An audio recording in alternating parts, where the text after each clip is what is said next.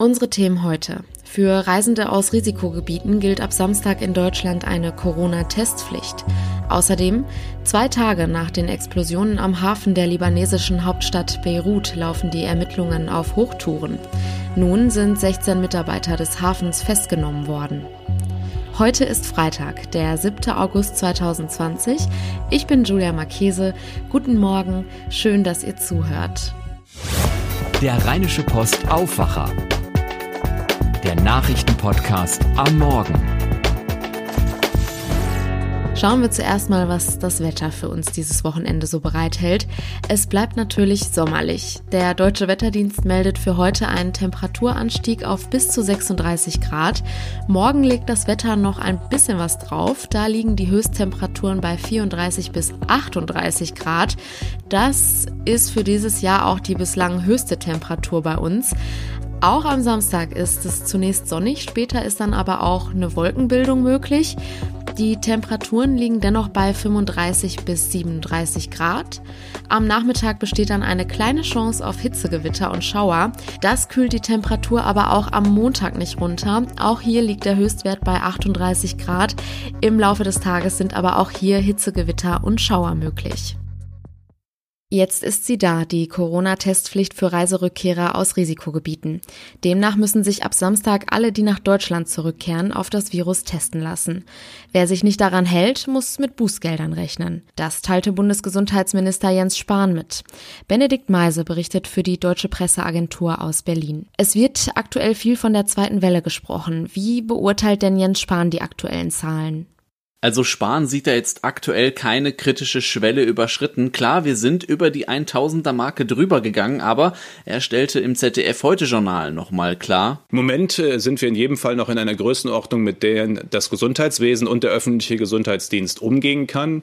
Äh, in der Kontaktpersonennachfolge, äh, die Intensivkapazitäten, die Intensivbetten sind mehr als ausreichend Stand heute vorhanden. Und deswegen müsse man jetzt auch nicht über den Begriff zweite Welle diskutieren. Viel wichtiger sei nach wie vor Hygieneregeln beachten und Abstand halten. Sollten die Zahlen jetzt doch weiter ansteigen, ist dann ein zweiter großer Lockdown möglich? Viele befürchten das ja. Davon hält Gesundheitsminister Spahn nicht so viel. Im ZDF-Heute-Journal unterstrich er das nochmal. Äh, es würde man sicherlich vor allem auch auf regionale Maßnahmen erstmal konzentrieren, wie wir es in Gütersloh ja auch äh, gesehen haben zum Beispiel oder auch in Offenbach ja Maßnahmen wieder lokal der Kontaktbeschränkung äh, ergriffen worden sind. Und deshalb wäre so ein zweiter großer Lockdown wie im Frühjahr erstmal nicht denkbar. Wie gesagt, mit um die 1000 Neuinfektionen pro Tag kann das Gesundheitswesen umgehen. Schauen wir mal auf die Corona-Tests, die ab Samstag für Reiserückkehrer verpflichtend sind. Da gibt es ja schon viele Reaktionen drauf, oder?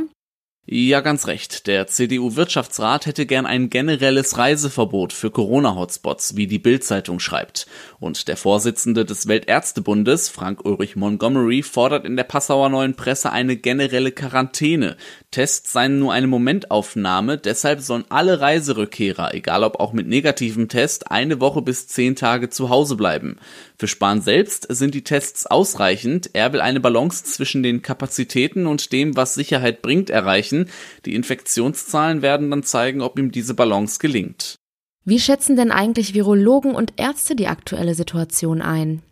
Also die Vorsitzende des Bundesverbandes der Ärztinnen und Ärzte des öffentlichen Gesundheitsdienstes, Ute Teichert, warnte gestern Abend im ZDF davor, dass momentan bei vielen eine falsche Sicherheitswahrnehmung herrsche. Ihre Meinung, wir haben zu schnell gelockert. Der Bonner Virologe Hendrik Streeck sieht das ein bisschen anders. In der Frankfurter Allgemeinen Zeitung spricht er davon, dass es keine wesentliche Zunahme von schweren Corona-Fällen gegeben habe, obwohl seit gut einer Woche die Infektionszahlen gestiegen seien. Seine Meinung, wir dürfen nicht bei jedem Anstieg der Zahlen in Panik geraten. Das Ziel ist und war es, das Gesundheitssystem nicht zu überlasten und das sehe doch im Moment ganz gut aus. Vielen Dank für den Überblick. Die Lage in der libanesischen Hauptstadt Beirut ist, wie soll es auch anders sein, noch immer angespannt. Nach den schweren Explosionen am Hafen steigt die Zahl der Toten laut dem Gesundheitsministerium auf 149. Die Ursache dieser Katastrophe bleibt unklar. Nun sind 16 Mitarbeiter des Hafens festgenommen worden, das teilte ein Militärrichter mit. Die Menschen und vor allem Betroffene drängen nach Antworten. Inzwischen ist auch der internationale Druck gestiegen. Die Forderungen nach Reformen und internationalen Ermittlungen zur Ursache der Explosion werden immer größer. Gil Jaron berichtet für die Deutsche Presseagentur. Gil, vielleicht kannst du uns mal einen besseren Einblick verschaffen. Wie kommen die Aufräumarbeiten, die Suche nach Vermissten und natürlich auch die Suche nach der Ursache der Explosion voran? Ja, es trifft immer mehr internationale Hilfe ein. Aber die Aufgabe, vor denen diese Helfer alle stehen, ist enorm. Die Explosion beschädigte Gebäude in einem Umkreis von mehr als drei Kilometern. Hunderttausende Menschen verloren ihre Wohnung. Es könnte noch lange dauern, bis alle Trümmer geräumt und alle Leichen geborgen sind. Derweil nimmt der Druck zu, eine internationale Untersuchungskommission einzusetzen, weil viele kein Vertrauen mehr in eine von Libanons Regierung durchgeführte Untersuchung haben. Man hat ja jetzt schon oft gehört, dass die Unzufriedenheit über die Politik vor Ort enorm ist. Frankreichs Präsident Emmanuel Macron hat Beirut besucht. Wie kann man diese Unzufriedenheit erklären und wie war der Eindruck von Macron?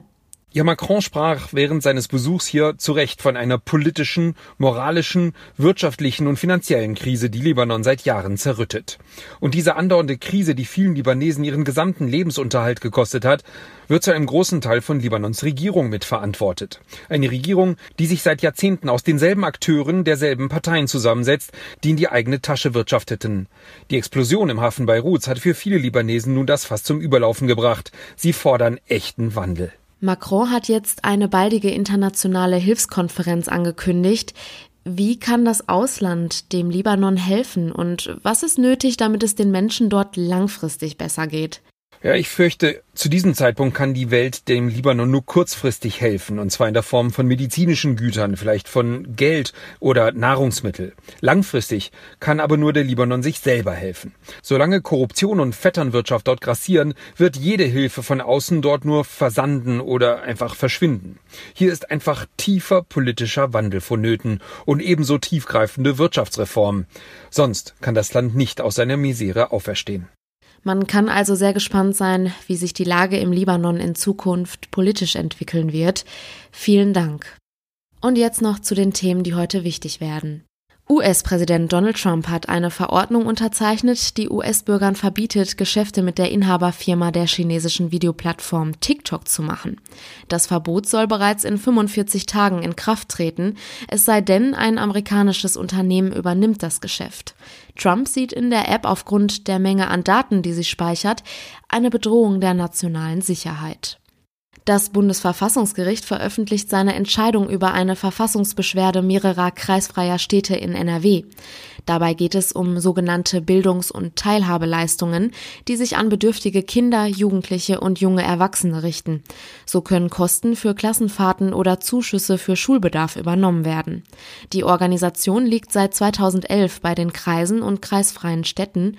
Die klagenden Kommunen halten das aber für verfassungswidrig. Es sei die Aufgabe der Länder. In Düsseldorf beginnt der Prozess gegen einen Bundeswehrarzt ohne Zulassung. Der Arzt soll dennoch im Düsseldorfer Sanitätsversorgungszentrum der Bundeswehr knapp 400 Patienten behandelt haben.